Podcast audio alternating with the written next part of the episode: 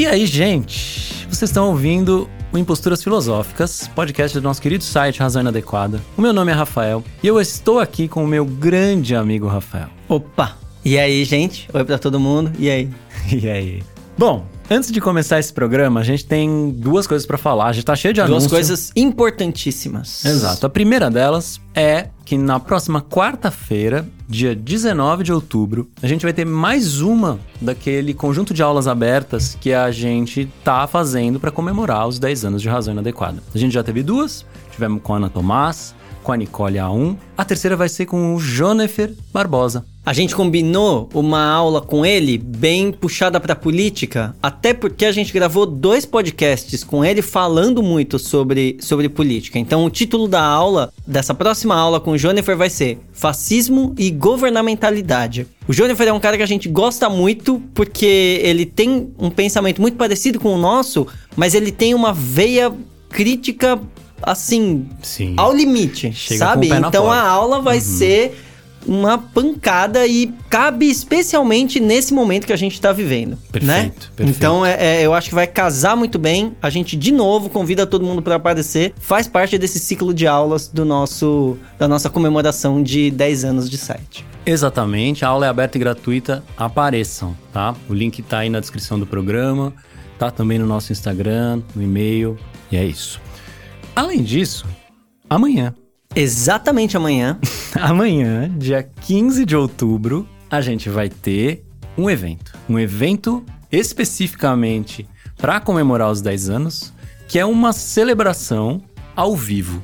A gente já falou isso, vão ser 10 horas de live, porque a gente tá fazendo 10 anos e a gente gosta de números A redondos. gente tá ferrado quando a gente fizer 80 anos de. É, aí a gente vai ser uma Não rave, sei, vai não ter sei, é, vai tipo uma ser- festa dionisíaca que dura semanas. Exato. Por enquanto estão fazendo 10, tá tudo bem. 10 horas de live só então. A gente vai fazer essa grande live. A gente chamou gente que veio nos últimos 4 anos nesse podcast, mas mais do que isso, que fez curso com a gente há 6 anos atrás, que trabalha com a gente, que estudou com a gente. Em geral, amigos. Então a gente vai estar entre mais de 30 amigos, vão passar nesta mesa em que estamos sentados nesse momento, pra gente trocar ideia. E fazer uma festa ao vivo com vocês, com o pessoal. Então, apareçam na Twitch. Apareçam, a gente vai estar transmitindo isso ao vivo o tempo inteiro, das 10 da manhã às 8 da noite. Vai- vamos falar de psicologia, vamos falar de filosofia, obviamente, vamos falar de literatura, vamos ler poesia e o que mais vier na telha. Então, apareçam. A ideia é muito simples de ter e muito difícil de executar. 10 anos de site, 10 horas de live, vamos chamar mó galera, vai ser super legal. A gente já tem tudo preparado, vai ser super legal. Apareçam amanhã, vai ser incrível. É isso. Tem o link pro canal da Twitch aí na descrição do episódio. Então, aparece lá. Demorou a partir das 10, amanhã, sábado, 15 de outubro. É isso. Bora. Bora.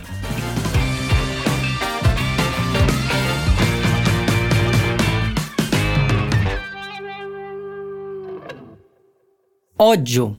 Afetos biopolíticos.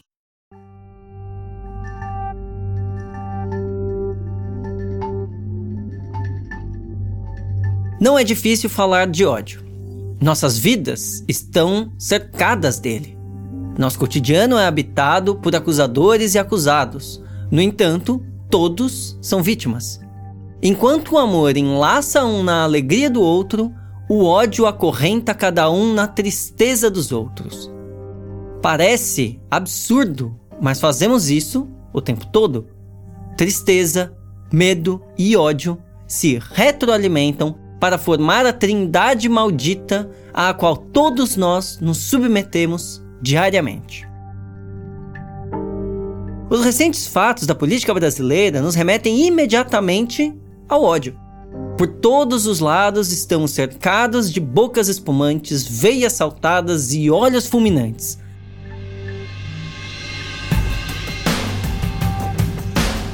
As televisões não desligam, as rádios tagarelam impropérios. Está na boca do povo. Canalha, pulha, ladrão, vagabundo, corrupto, vigarista, cafajeste, patife. Quais são as consequências de ter o ódio como afeto biopolítico fundamental? A simplicidade de um afeto torna-se complexa conforme ele vai se espalhando.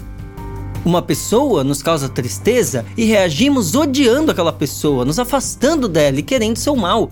Deixamos de lado todas as circunstâncias daquela relação e ligamos a tristeza causada àquela pessoa, objeto ou fato. Selamos o acontecimento com o ódio, nos entristecemos e nossa capacidade de pensar diminui. Tristes, vemos apenas uma parte do todo. Quanto mais entristecidos nos tornamos, mais confusos se tornam os afetos. Percebam, é um ciclo vicioso no qual vamos cada vez mais para o fundo do poço. A tristeza gera ódio, que gera tristeza. E tudo isso nos impede de pensar corretamente. A tristeza não dá indícios de certeza. Assim, rapidamente passamos a odiar a chuva, porque ela alaga as nossas ruas entupidas de cimento Passamos a odiar nossos amigos quando estes dizem aquilo que não queremos ouvir. Passamos a odiar, em suma, tudo aquilo que não toma nosso partido. O ódio liga, faz a ponte entre o estado do meu corpo e o corpo exterior que me afetou. Ele não fala da relação, ele diz apenas do estado do meu corpo e procura, desesperado, uma causa.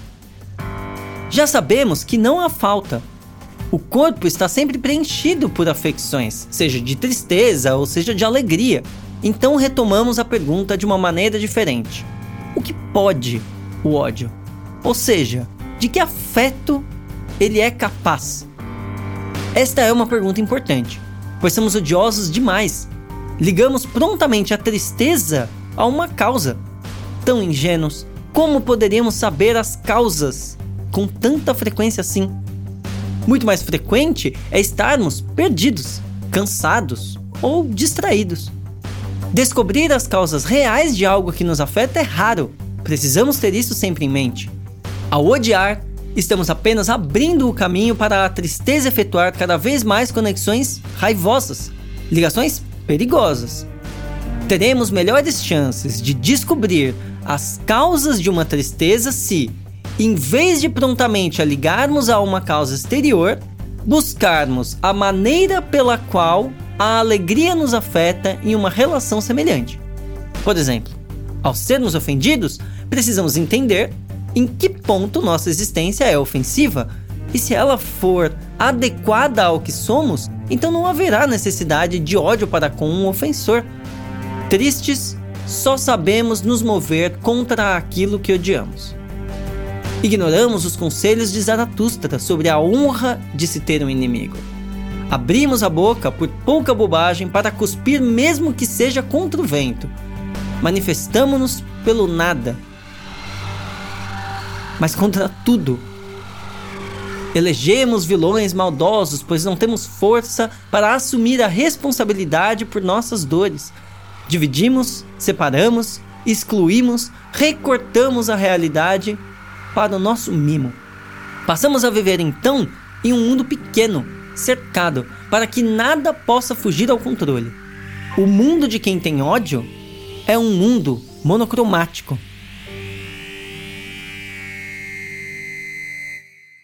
Só há uma cor, e sua oposta em grande contraste. Perdem-se todas as pequenas tonalidades, que são, em verdade, as grandes sutilezas preto e branco, vermelho e azul, ou ainda verde e amarelo. Como nos movemos por este campo de afetos? Talvez a maneira mais frequente seja tentar fugir o mais frequentemente possível desta realidade infernal. Tornamos-nos saudosistas ou utópicos. Amanhã ele vai ver, ele me paga. Ou então, no meu tempo era diferente, antigamente não era assim. Ou ainda pior, nos tornamos vingativos. São as alegrias tristes que Deleuze enxerga a partir de Spinoza. Alegrar-se com a tristeza de alguém é um bom exemplo disso. Esforçamos-nos para que a coisa que odiamos seja afetada de tristeza e odiamos tudo aquilo que a pode afetar de alegria. Essas são apenas algumas das poucas consequências deste afeto. Ao contrário do medo, que paralisa, o ódio movimenta mas por vias tortas. Não como a alegria que nos vincula com a vida. O ódio solta bestas ferozes e obedientes, instruídas para morder. Quem odeia quer apenas a destruição do outro. Tristes, somos cada vez mais agressivos. Nasce a desonestidade intelectual e o interesse pelo entendimento raso.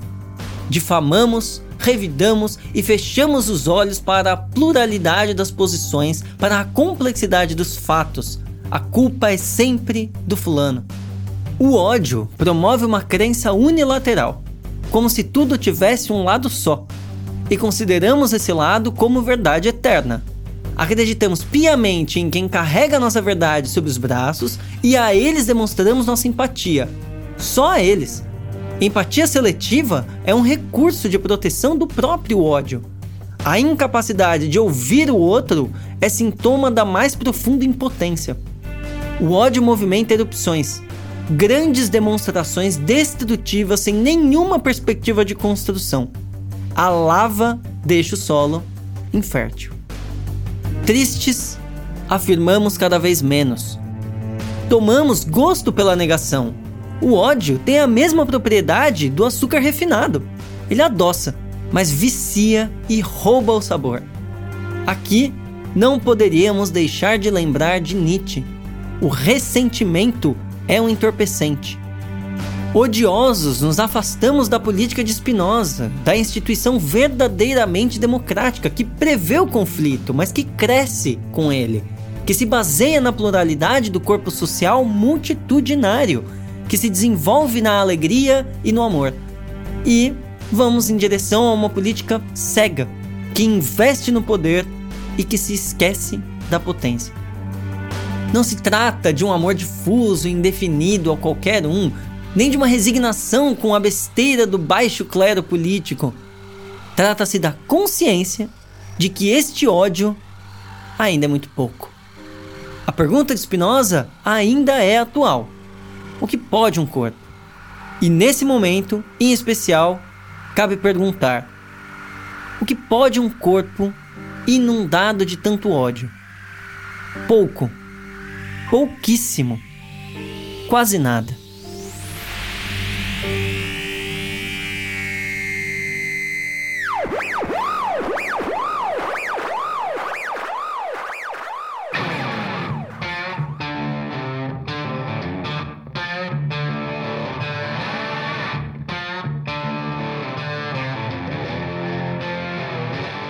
Isso aí. Queria começar contextualizando esse texto. Ele deve ter sido escrito lá por volta de 2015, 2016, uma primeira vez. Depois que revis... foi pro site, pro né? site e depois revisado lá pra revista, pra terceira revista, que a gente lançou uns dois anos atrás uh, sobre, né? A gente revisou alguns textos dessa série Afetos Biopolíticos e a gente já leu vários aqui. Então Já eu queria começar quase contextualizando isso. A gente. Olha que engraçado. A gente leu uh, Medo relacionado a quem? Ao Bolsonaro. A gente leu Esperança relacionado a quem?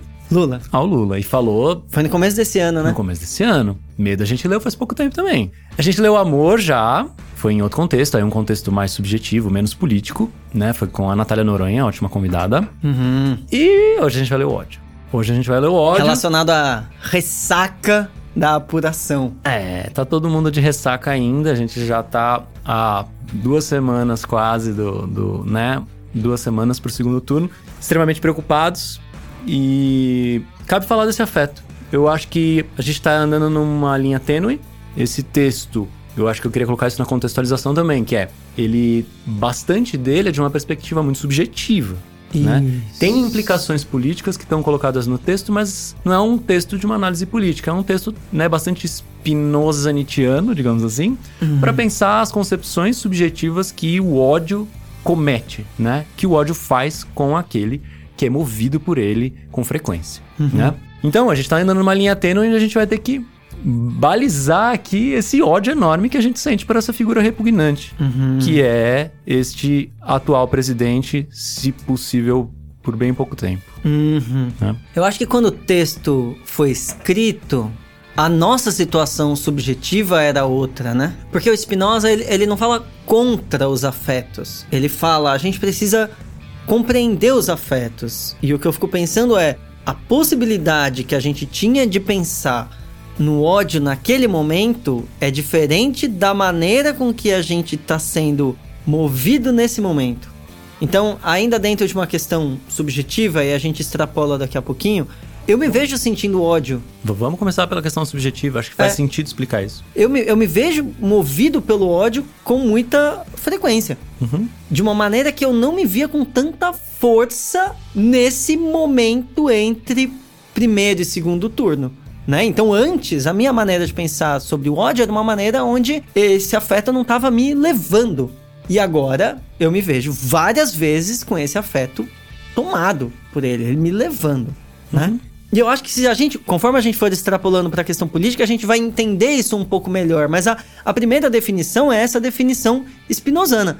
O ódio ele deriva da tristeza. Então, quanto mais tristeza e quanto mais frequente e quanto mais forte, mais frequente, mais forte esse outro afeto derivado relacionado, que é o ódio. O ódio ele tá voltado para um objeto Uhum. que nos causou tristeza. É. Então ele tá nesse, né, nessa conversa aqui. Isso. Vamos falar isso com mais calma, que eu acho que vale a pena, né? Essa definição espinosista É. de ódio que, bom, Spinoza lidou com os afetos como ninguém e deu definições maravilhosas dele, né? O texto traz de um jeito muito interessante, que é o ódio cela o acontecimento. Hum. É interessante essa, essa esse jeito de dizer, porque como é que funciona essa dinâmica desse afeto específico? Alguma coisa, algum acontecimento, isso é, algum encontro, alguma coisa que acontece com a gente, num encontro entre corpos, nos causa tristeza. Isso é cotidiano, né? Tristeza é uma coisa que a gente sente todo dia. Né? Como variação, pensando que os afetos são variações, né? Ah, A gente em algum momento encontra alguma coisa que causa alguma tristeza, que causa essa variação em nós. O que, que a gente faz? Naturalmente, a gente liga essa tristeza a uma imagem. Então, eu vejo uma notícia de violência, eu vejo o presidente dando uma declaração absurda e sendo grosseiro e desrespeitoso, e fico triste. E ligo isso ao presidente. Isso. Tô errado? Não, de jeito nenhum. Tô certíssimo. Achei a causa perfeita. Às vezes a gente acerta. E o ódio surge dessa dinâmica. Eu liguei uma coisa que me entristeceu à sua causa. Às vezes a gente acerta. O que, que a gente faz? Tira o presidente. Afasta ele do cargo, faz qualquer merda dentro do que a gente pode fazer pra afastar aquilo da gente. Uhum. Dois problemas.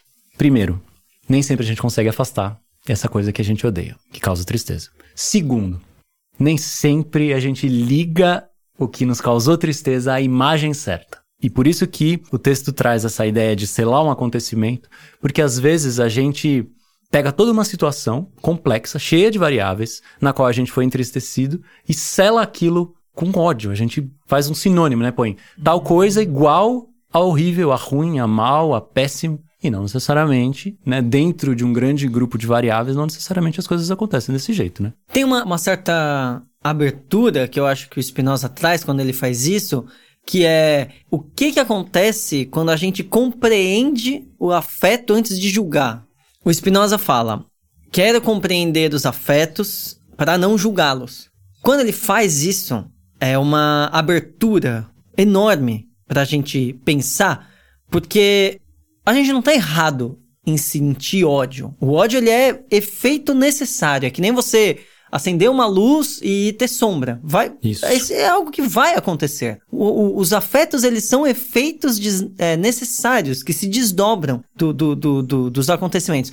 A questão que o Spinoza tá, tá trazendo, que eu sinto que é maior quando ele, quando ele começa a, a falar disso, é mostrar que exatamente pelo ódio ser um afeto necessário, a gente consegue pensar nele e encontrar outras maneiras de lidar com isso. Uhum. O exemplo que você deu exatamente no, no intervalo é falando os aviões atrapalham a gente gravar. Aham. Será que eu mudando o horário de Isso. gravar muda a minha relação com isso? Por quê? Porque eu tenho um ódio do avião. Ódio. Literal. Muito. O avião em me impede de falar. Quando o avião está presente, eu não posso Ah. expressar uma coisa que tá na minha cabeça, que eu acho legal, que tem sentido, eu tenho que ficar quieto. Eu não posso comprar uma arma antiaérea e cometer não- um ato de terrorismo, porque senão... Você pode, só que aí você vai enfrentar consequências Exato, aí- muito piores. isso Não- fica no campo né, da Eu vou ter que te ligar na prisão pra gente gravar o podcast, não é uma boa Isso ideia. fica no campo da imaginação, eu tenho essa fantasia, me divirto com ela, tá tudo bem. Mas tem coisas melhores pra se fazer. Tem coisas melhores, exatamente isso, né? Tem Exato. coisas melhores pra se fazer. Então, o, o, o, que eu sinto, o, o Spinoza, ele é, ele é. A gente adora Spinoza e é, é muito louco porque o Spinoza ele é um determinista, ele é um racionalista. Então ele fala os efeitos necessários, desdobramentos de um afeto são esses. A vai pra B, B vai pra C. É assim que acontece. Mas é isso que permite uma abertura. Uhum. Então é, é, ah, eu tô puto, porque 2 mais 2 igual a 4. Mano, não fique puto. É isso que permite um desdobramento de outras coisas acontecendo. Então, eu, eu, eu sinto que esse afeto de ódio, num primeiro momento, ele vem como uma impotência. E, Sim. bom, na verdade, ele dá exatamente. Ele dá mostras do quanto a gente é impotente. Isso. Porra, tem um presidente no poder fudendo tudo. Aham. Tá, somos impotentes. Eu não sou um, eu não sou um vice-presidente no poder pra falar pro Congresso lá, tirar esse, esse, esse cara do, do né, Uhum. fazer as mutretas lá, pra, não, não tenho como fazer isso. Sou impotente, tô aqui, tô aqui gravando um podcast. Mas, quando a gente começa a pensar sobre os afetos, a gente começa a poder trabalhar sobre eles. E aí pode cair em algo meio, meio bobo, dá pra gente falar, não precisa ser agora, mas pode cair em algo meio bobo, tipo, não, não sente ódio, não, não existe isso, nananã. Ou a gente pode começar a poder trabalhar em cima disso. Uhum. Dentro ou fora, qualificando, aí começa a ficar interessante, né? Totalmente. Ah, e aí, aqui a gente precisa dar um, ainda um passo pra frente, para trás e depois a gente dá dois pra frente, pra pra ir nessa direção que você foi, que é a tristeza é uma paixão. Né? Você falou, não tem uhum. jeito. Porque Não não, tem tem, jeito. jeito. Não, não tem jeito de viver sem sentir tristeza. Não tem jeito. Então, partamos desse princípio, que é um princípio que o Spinoza, né, monta toda uma geometria, né, e racionalmente ele justifica isso por meio de um axioma, né, sempre vai ter uma coisa maior que a gente pra forçar a gente contra a nossa própria natureza. Mas é evidente, né? É uma evidência quase, por isso que o Spinoza também é um racionalista estranho. É, é empírico, de uma certa maneira, assim. É, não tem como estar no mundo sem se sentir entristecido. E mais, não adianta você falar, ó, nem vou ficar triste, hein? Não vou, eu não vou ficar, ó, não tô, hein? Não tô. O máximo que você vai estar fazendo é mentindo pra você mesmo. Porque você vai ficar triste, cara. Sabe a criancinha lutando pra não Aham. chorar e você fica tipo, mano, você Tem- quer chorar? Tem, vem até o GIF na minha Caramba! cabeça daquele menininho dando a, dando a entrevista, tá ligado? sei, sei, sei, sei. Então, não tem jeito, a gente vai ficar triste. A tristeza é uma paixão, a gente vai ser acometido dela, a gente vai ser arrastado. O processo de ligar isso a uma imagem também é natural, a gente vai sentir ódio. Não tem jeito, isso acontece deterministicamente. O Spinoza está colocando ali. No entanto, o que, que a gente faz com isso? É, e- e, aí, você deu, você falou de um jeito muito bom, que é aceitar a tristeza é melhor, né? Em vez da gente. E aí, por isso a gente não. Aí a gente começa a ir pro lado que estava indo, que é não é um lado bobo de falar, ô, nem fica triste, ô, não sinta esse ódio, não, vamos ser amorosos. Não, é, tô triste. Por que que eu tô triste? E aí é uma, é uma, não, não é negar numa positividade tóxica Isso. e não é afirmado uma resignação, tipo, ah, beleza, então, eu tô triste mesmo e vou ficar triste porque eu tenho que ficar triste. Então eu tô puto, então eu vou ficar puto mesmo. Então Exato. fica, fica aí. Não é, não, é, isso. É, é quase como fazer um paralelo, uma, um parênteses epistemológico. O cientista no laboratório, o experimento dele dá errado. Em vez dele falar, não, meu experimento não deu errado. Meu experimento não deu, ele deu certo. Meu experimento deu certo porque não sei o que, a minha hipótese tá certa. Não, ele vai falar, ele vai falar, olha só como é sutil a questão, ele vai falar, o experimento deu certo e a minha hipótese tá errada. E os dados contradizem a minha hipótese, eu preciso mudar a hipótese. Então, o, o Spinoza faz uma ciência dos afetos, certo? Então o que ele está dizendo é: se eu me entristeci, alguma coisa em mim precisa mudar. Se Alguma, eu quero- coisa, alguma coisa na relação alguma coisa na aconteceu. relação causa essa tristeza e eu sou convidado então a pensar sobre isso, tentar mudar a minha hipótese. Sabe o que é engraçado? Eu- eu- eu- isso acontece muito frequentemente quando eu fico doente. Eu, eu fiquei doente há pouco tempo atrás. No, no meio do curso do, do, do Nietzsche, a gente teve até que adiar uma Nossa, aula. puta E você fica numa negação. Uhum. Tipo, eu já tava zoado, já tava com o nariz escorrendo. Eu tava tipo, não, eu não tô doente. Eu vou dar aula, eu vou dar só- aula. Não, eu consigo dar aula se eu quiser. Eu só tô com um pouquinho aqui, eu só não, só não passa É. nenhum oxigênio aqui no, no, no- no nariz. Sim. E Eu tipo, faço cara, você tá doente. Você tá Ah. doente, desculpa, mas você tá doente. Então, tá. Então, por que isso aconteceu? E o que que você pode fazer com isso? Mas que isso tá acontecendo? Tá. E, mano, o cara que é alérgico a camarão, ele é alérgico a camarão. O que, que, que ele vai fazer? Não. Ah, não, eu não sou. É mentira. Isso é intriga da oposição, eu não sou. É, é. O que que você faz? Sim. Então, o, o, o ódio, ele é um desdobramento necessário. Ele é. Uhum. Como a gente se relaciona com isso? Em vez do cara falar camarão é ruim. Camarão é do, demônio. Ah, essa galera que come camarão aí. Ca- Põe o camarão em extinção. Exato. Porque não pode ter camarão. Camarão é do demônio, qualquer coisa assim. Ele procura ver o que, que acontece com ele com aquilo ali. Imunoterapia, por exemplo, é um jeito de lidar. Então, e se eu colocar um pouquinho de camarão no meu corpo, de muito pouco e aumentando um pouquinho, será que meu corpo aguenta um pouco mais? Resposta: provavelmente. Né? Dessensibilização. É um, todo um tratamento que surge porque você pega essa informação, que é entristecedora e é difícil de lidar, só que você leva ela como relevante. Você usa aquilo que é contrário à sua natureza para fazer com que você seja capaz de se compor com aquilo de alguma maneira. Ou seja, a tristeza em si, ela jamais é positiva em Spinoza, mas sempre tem um conteúdo relacional nas coisas. Então, a maneira como a gente se coloca no mundo diz sobre o mundo e sobre nós. Isso. O que é que começa a apresentar uma saída? Não é a própria tristeza. Porque se você mudar a relação, ah, então eu vou comer o camarão gelado e passar mal de novo, não resolveu o problema. Então não é da tristeza que vai vir uma saída. Esse conteúdo tá lá, existe essa, essa, esse conteúdo positivo que é o da relação de uma coisa com a outra, mas é quando você faz alguma coisa, uma imunoterapia, é quando você dá, né, em qualquer outro exemplo que vocês imaginarem, é quando você faz qualquer coisinha e você percebe, opa, desse jeito foi legal. Desse jeito foi um pouco melhor. Ou seja, a alegria traz, né, a alegria que é essa efetuação, né, essa capacidade de efetuação, traz uma nova possibilidade de composição com o mundo. E aí sim, a gente começa a se mover para além desse campo de tristeza, medo e ódio, né? O problema, então, que a gente está tratando nesse texto e aqui hoje, é quando isso estanca, quando esse processo estanca. Isso. Tem tristezas tão violentas, né? A gente deu o exemplo de comer camarão, isso é um exemplo pequeno. Tem tristezas, como tem um Perto do que, presidente do que tá acontecendo. escroto, perto do que tá acontecendo, da violência que a gente sofre todos os dias, e a gente ainda sofre pouco, tem gente que sofre tanto mais, a gente não consegue se eh, libertar dessas imagens. A gente fica preso nessas imagens. E aí a nossa capacidade de ação fica muito reduzida. Sabe que hum, no meio do texto eu vi a definição de ressentimento do Nietzsche aparecendo, Uhum. que é o ódio, ele faz a gente querer mal ao outro. Sim. E querer mal ao outro é entristecer o outro.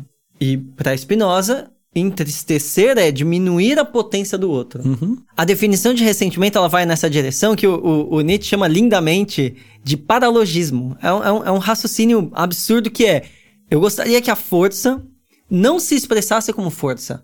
Eu gostaria que a força diminuísse. Uhum. Isso é ódio. O ódio é eu vejo o outro se manifestando, o outro se manifesta de maneira tal que ele me prejudica e eu penso, eu quero diminuir essa força. Só que aqui, seguindo Spinoza e não Nietzsche, eu acho que realmente tem forças que precisam ser diminuídas. Aham. Na moral. Uhum. Na moral, eu acho que abraça um pouco esse, esse ressentimento do tipo, isso que você faz achando que tá fazendo bem, achando que tá alegrando, achando que é o melhor caminho, isso me prejudica.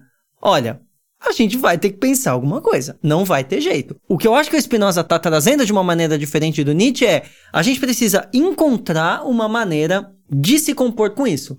Não ceder ao ressentimento, porra, eh, Spinoza e, e- e Nietzsche vão, vão juntos, né? Claro, aumentar as potências, legal.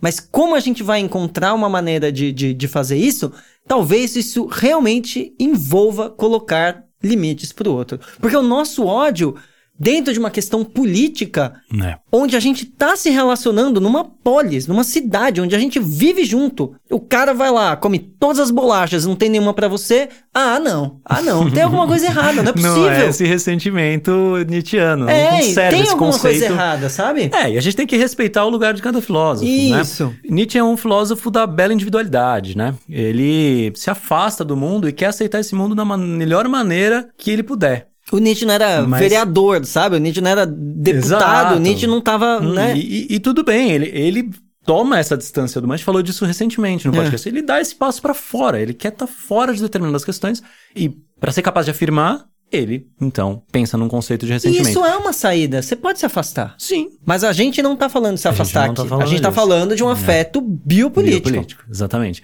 E aí Spinoza não é a mesma coisa. É. Spinoza jamais se afasta. Spinoza é. um filósofo da política. É. Por incrível que pareça, muita gente não leu esse Spinoza, não leu o Tratado Político, não leu o Tratado Teológico Político, ah, mas o Spinoza é um filósofo político.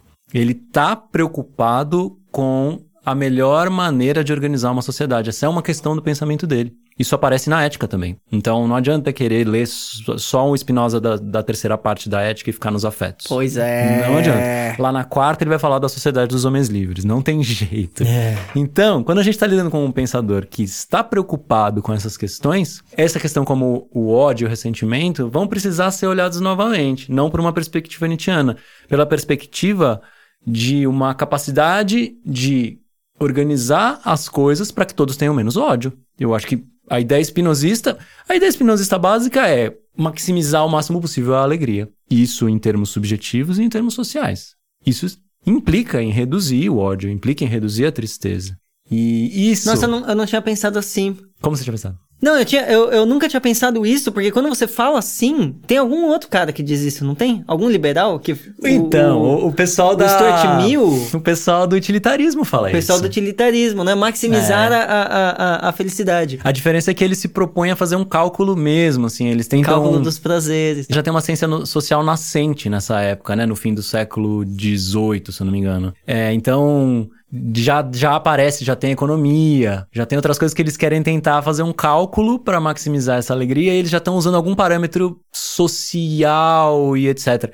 O Spinoza tá falando em termos de E é, afeto e é mesmo. engraçado porque o, o Lula, em quase todos os debates, afirmou: porque no, no meu tempo o povo era mais feliz. E é, é um pouco É um isso, pouco não é? isso. Tipo, caralho, porra, no meu tempo, meu filho tava indo na escola, no meu tempo, meu salário dava pra comprar as coisas, no meu tempo, sei lá, é, meu. Primo que é homossexual não apanhava na rua, no Aham. meu tempo, sei lá, sabe? Tipo, porra, no meu tempo era assim. Então Teve é, aquela é essa ideia de com- mais felicidade. Aquela entrevista com o ratinho, né?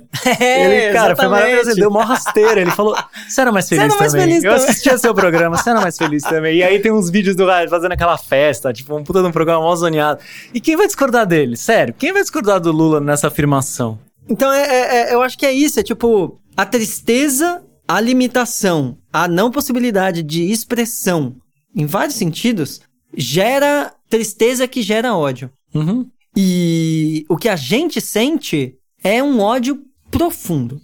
A gente, gente sente, um ódio profundo. A, a- a- aquela definição de aquele que odeia se alegra quando vê outro triste, cara, muito do nosso. Do- da- das nossas redes sociais, do nosso cotidiano, é falar mal e querer ver o Bolsonaro se fudendo. E eu insisto nesse ponto, não tá errado. É um efeito natural da nossa maneira de se relacionar com essas forças.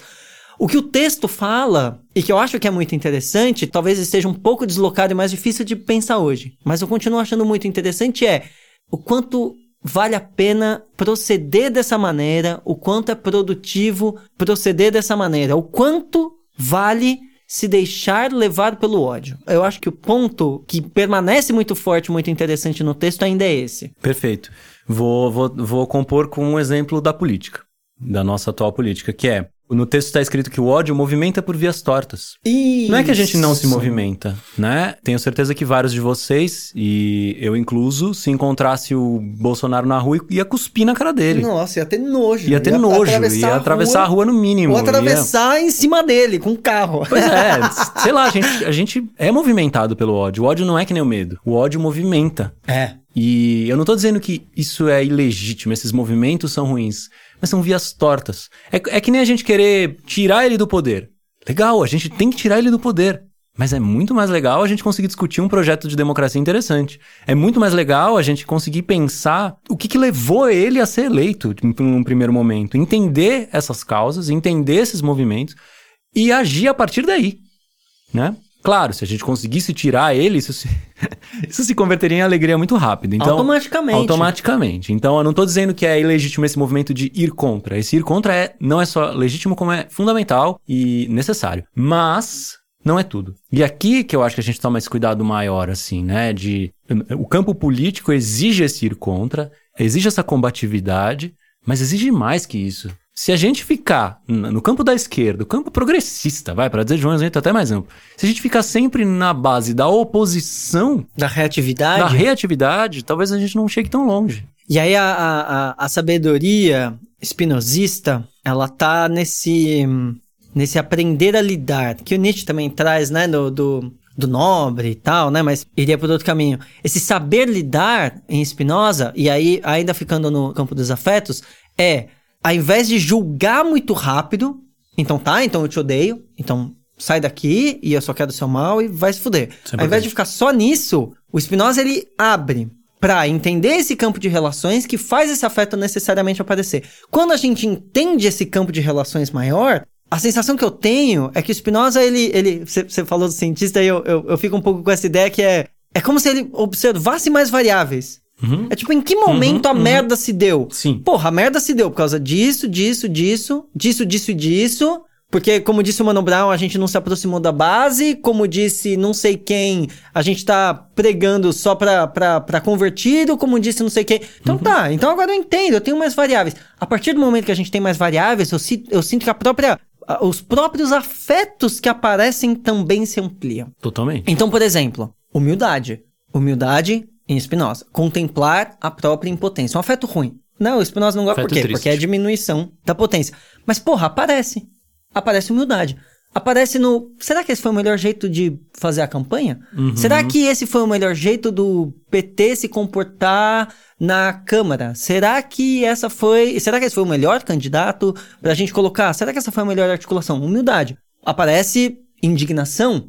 Aparece trazendo Camus, a revolta. Uhum. A gente abre. É. Ah, agora, agora Exato. começou uma, uma discussão mais interessante. O Bolsonaro é um filho da puta? Pô, te dou um abraço, demorou, somos amigo. Mas peraí. E aí, o que, que, a gente- que, que a mais que tem acontecendo? Sim. E aqui surge uma. quase que uma prática terapêutica, poderia dizer assim, que é o de. tá no texto também a expressão não ligar tão prontamente a causa à imagem, né? Não ligar tão prontamente. A gente se entristece, é verdade, inevitável. A gente liga isso a uma imagem, é verdade e tal. Mas quando você tem a chance, e aí acho que o espaço da clínica é, é- é fundamental, mas não só ele, outros. Quando você tem a chance, é. Foi isso mesmo? Será que foi isso mesmo? Essa hesitação de novo, né? A filosofia também.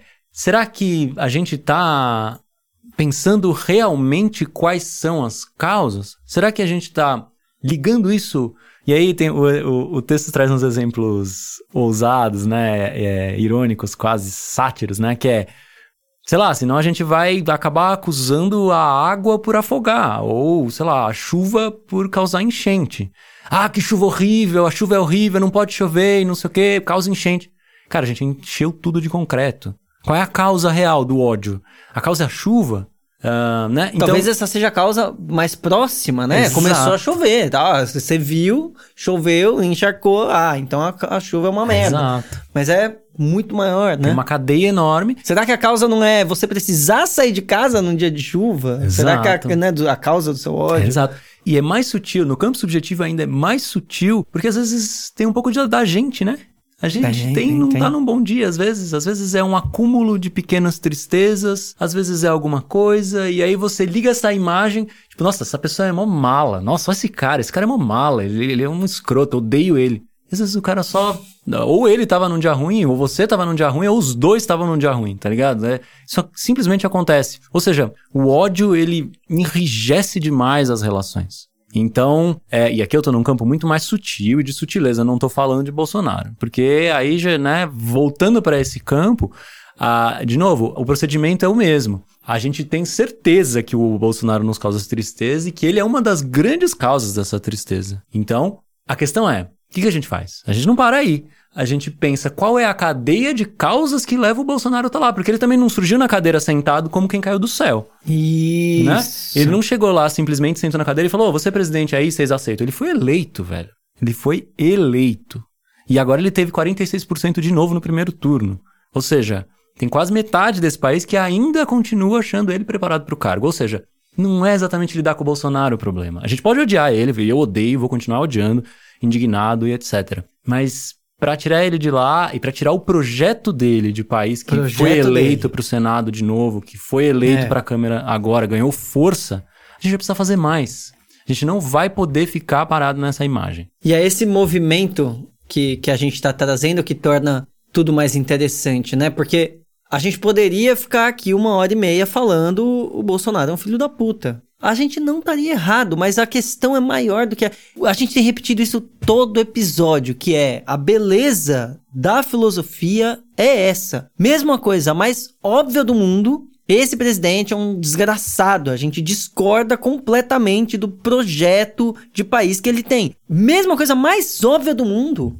Quando ela é colocada na mesa e aberta, a filosofia tem mais a dizer sobre aquilo que está colocado. É isso, isso, isso é muito bonito, porque até para ficar com esse afeto, o ódio, esse afeto ele limita a nossa maneira de pensar. E continuando a definição espinosana, é óbvio que é isso. É óbvio. Você tá, porra, você tá começando a sentir tristeza?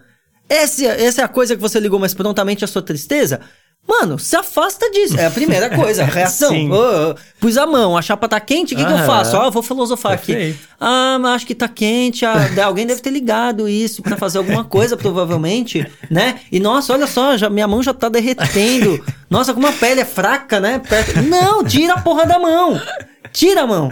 Mas o que, que você Sim. faz depois que você tira a mão? Ah, essa chapa, filha da puta. Tá, beleza. O que, que você faz depois a gente disso? faz isso. Lógico. O que, que você faz depois disso? É, E aí, esse, esse, é, muito, é muito bonito isso. E, e, e eu acho que a gente tem um site de filosofia por isso, porque é muito bonito isso. O trabalho lento do pensamento para não responder tão rápido a alguma coisa é exatamente o que permite a possibilidade de se relacionar de uma maneira diferente com isso.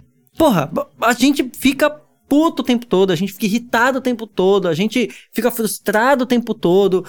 Todo mundo passa por isso. Todo mundo, né? Eu e o Rafael, a gente tá aqui, a gente passa por isso o tempo todo. A gente não é especial porque a gente lê filosofia. Mas talvez a diferença é a possibilidade de olhar para as coisas de perspectivas diferentes para as coisas e para nós próprios. E nesse momento, o, o, o Spinoza coloca isso no fim, né? Na, na, na, na quinta parte da ética, né?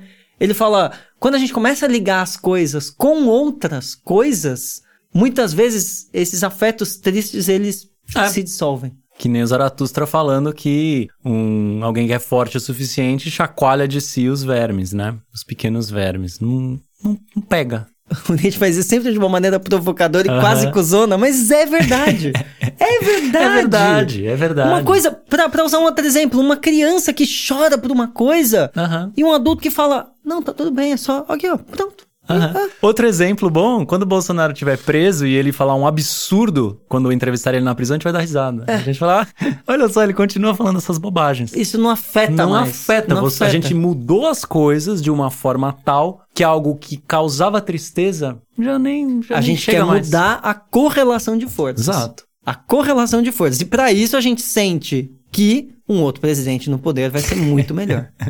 a gente não tem muito a mínima melhor. dúvida disso. A gente disso. não tem a mínima dúvida pois disso. é, pois é. Então, eu acho que de forma bastante sintética, a gente tá dizendo que o ódio não constrói nada bem. É. O ódio, ele é destrutivo. E a destruição, às vezes, é bem-vinda, né? E eu tenho certeza nem o Nietzsche discordaria dessa afirmação.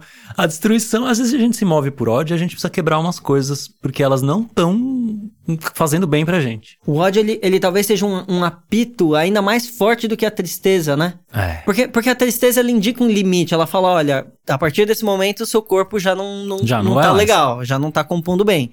A tristeza, ela avisa. O ódio, ele, é, eu, eu acho que ele traz isso com mais força. É tipo, mano, isso aqui. Isso especificamente. Isso aqui não tá legal. Então ele ele ele ele, ele move ele contra, aponta, né? Ele é. move contra, ele aponta um, uhum. um, lugar de meu, é aqui, tá? Uhum. Tô te dizendo. Você pode estar tá certo, pode estar tá errado, mas olha para isso primeiro, vamos lá? Vamos lá, vamos lá. Mas na hora de construir alguma coisa, e aí? E aí?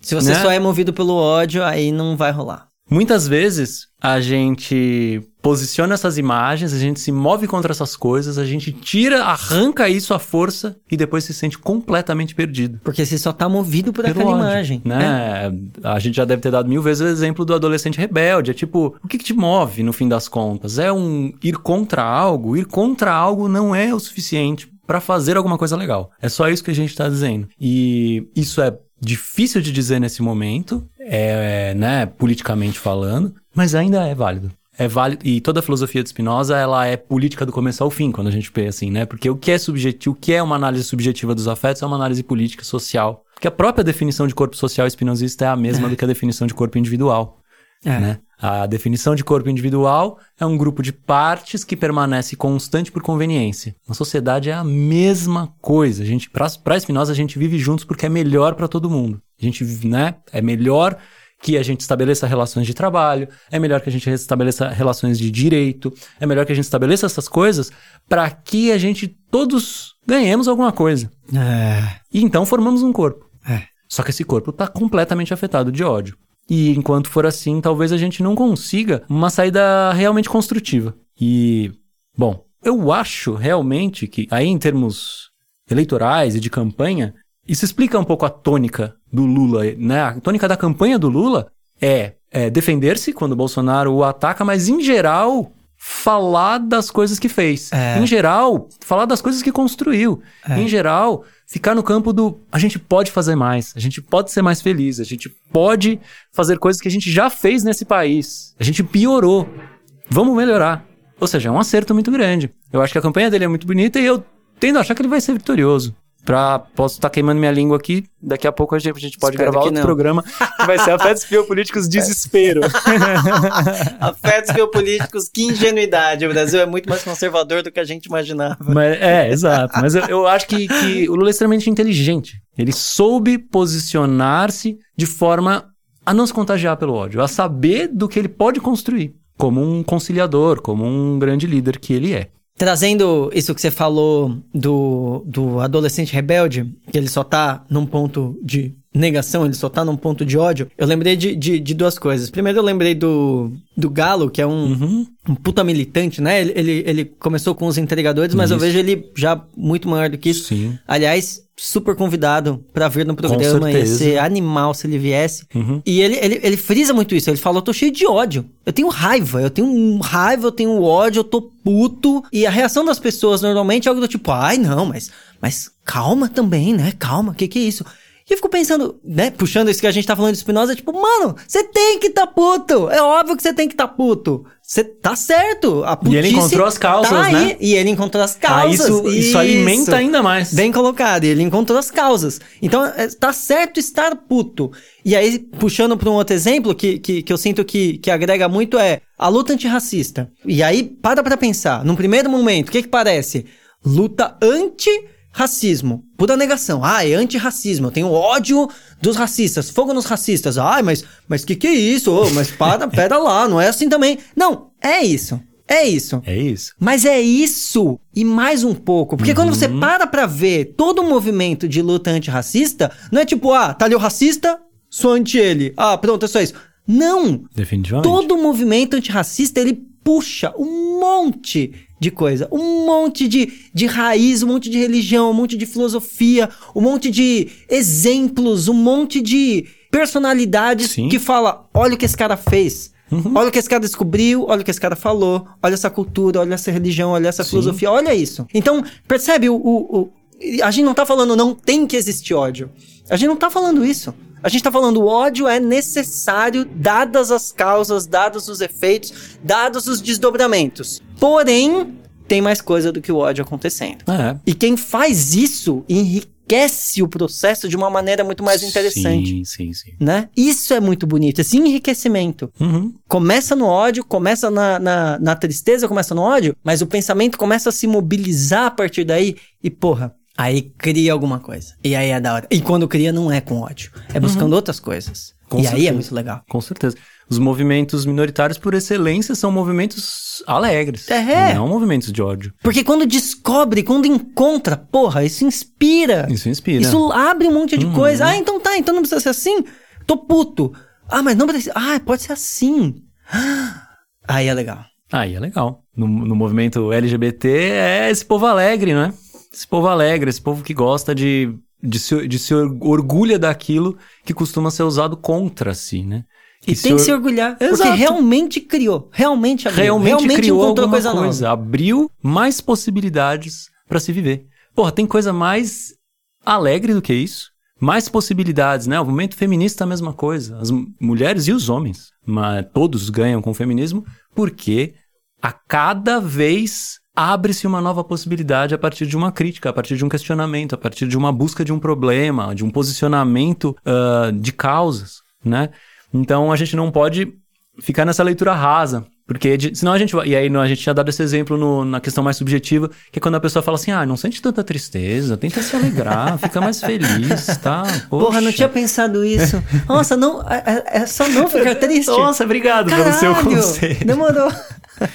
não é isso, né? Então não adianta também. Isso, isso é mais ou menos a mesma coisa quando alguém aponta esses movimentos como movimentos de ódio, movimentos de, de puro, né, de ressentimento, de rancor. Ah, são os rancorosos, não sei o quê. Não é isso. Não é isso. A conclusão que eu acho mais impressionante hum. nesse ponto da, da filosofia espinosista, e eu sempre volto nela para muitas coisas, me ajuda a pensar milhões de coisas, eu acho na minha vida. Spinoza ainda é muito central, né? Nossa, demais. É que é a seguinte: a alegria traz indícios de certeza. Eu adoro isso, eu escrevi, eu tô escrevendo isso e tenho desenvolvido essa ideia de vários jeitos diferentes, porque eu acho ela incrível. A tristeza, ela confunde, né? Então o ódio é perigoso. Por isso que o ódio é perigoso. O ódio nunca pode ser bom, vai dizer o Spinoza, né? Porque a tristeza confunde. Não é a tristeza que consegue mexer com as causas, não é a tristeza que experimenta para encontrar novas formas de compreender uma coisa. Isso é alegria, isso é maior capacidade de, de agir e de pensar. Ou seja, é a alegria que traz esses pequenos indícios. Porque também quando você experimenta com alguma coisa que estava te trazendo tristeza, tá deixando odioso, não é que você tem certeza do que aconteceu. Você fez um negócio e você se sentiu um pouco melhor. Poxa, um indício. Eu tenho um indicativo de que este é um caminho possível. Então, essa ideia de que apenas a alegria indica possibilidades, apenas a alegria indica certezas, né? É um começo de certeza. Eu acho ela incrível. E mais incrível ainda é que o Spinoza fala: isso pode acontecer até por acaso. Às vezes, você odeia alguém por algum motivo qualquer, e sei lá, a pessoa às vezes fala alguma coisa que, se você prestar atenção, muda completamente, né? Você vai, você pode mudar completamente a, a opinião que você tem de alguém se você olhar para uma outra perspectiva, às vezes por acaso, né?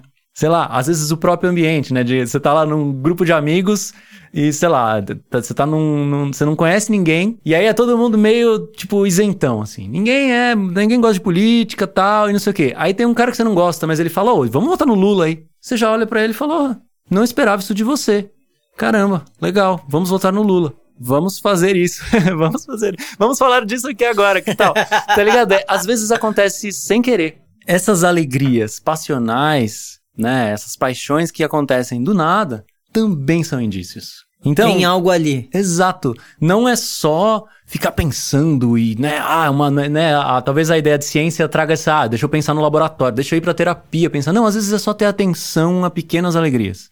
As pequenas alegrias são indícios de certezas enormes, tá ligado? Então, é, eu acho isso, no Spinoza, talvez uma das, das grandes, um dos grandes caminhos para a gente pensar tanto a nossa vida pessoal quanto a política. Acho que isso coloca a tristeza e o ódio nunca como fins.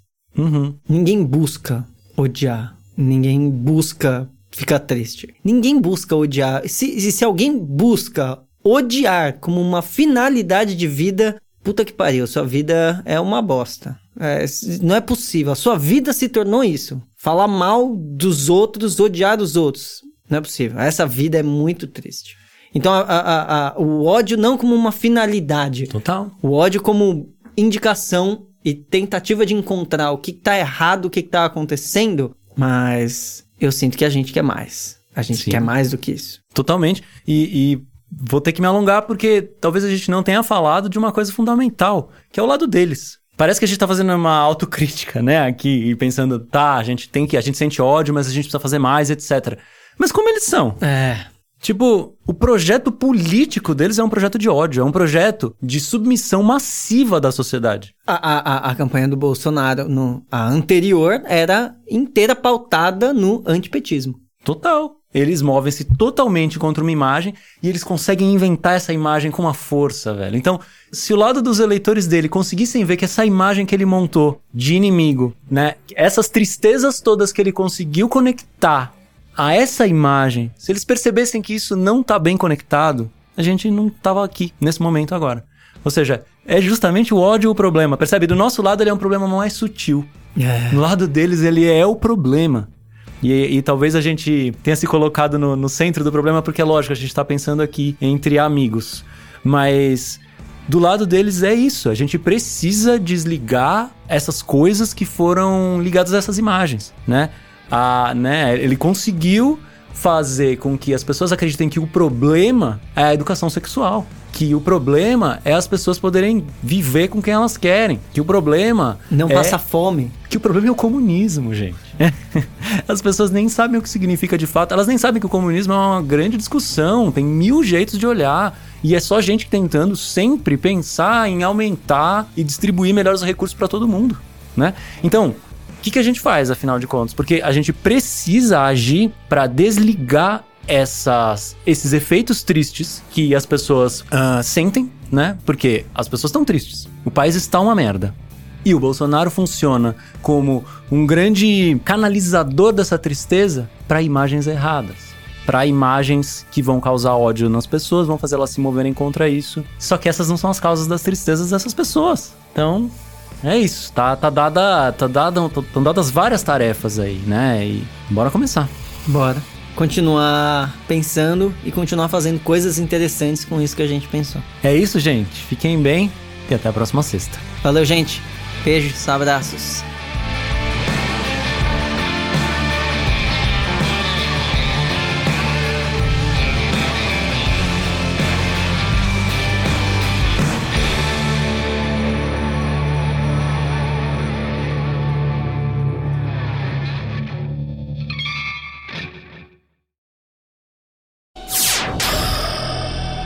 Semibreves, edição de podcast.